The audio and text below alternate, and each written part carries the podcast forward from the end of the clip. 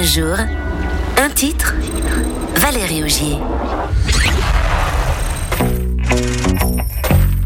À quoi reconnaît-on qu'un album va faire son entrée dans la légende du rock?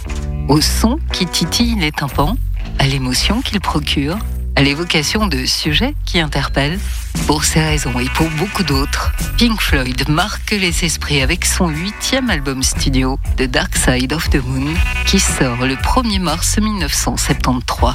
Et l'FSB du vinyle commence par ce titre.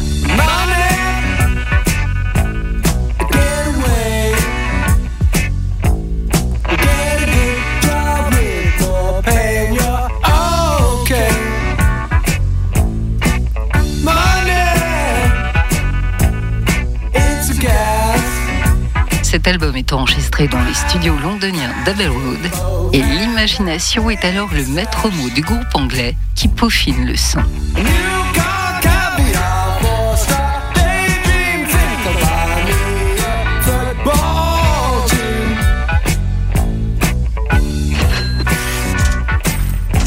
Pièce de monnaie qui claque, papier que l'on déchire, caisse enregistreuse et son d'une calculatrice les bruits du quotidien entrent dans le répertoire de Pink Floyd.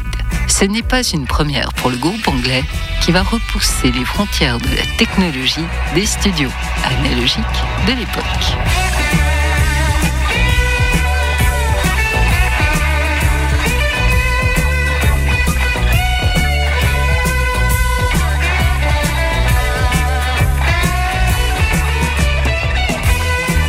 Alors l'utilisation d'un nouvel enregistreur 16 pistes.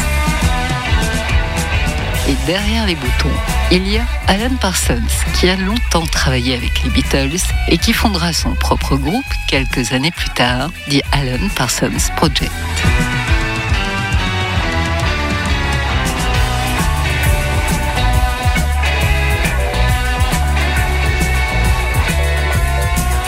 Une image va devenir l'une des pochettes de disques les plus célèbres de la planète rock. Sur fond noir, un rayon lumineux traverse un triangle transparent et laisse apparaître le prisme de la lumière. Ce titre devient le premier hit de Pink Floyd aux États-Unis et l'album The Dark Side of the Moon s'installe pour 741 semaines dans le Billboard américain, soit plus de 14 ans avant d'entrer définitivement dans la catégorie album de légende.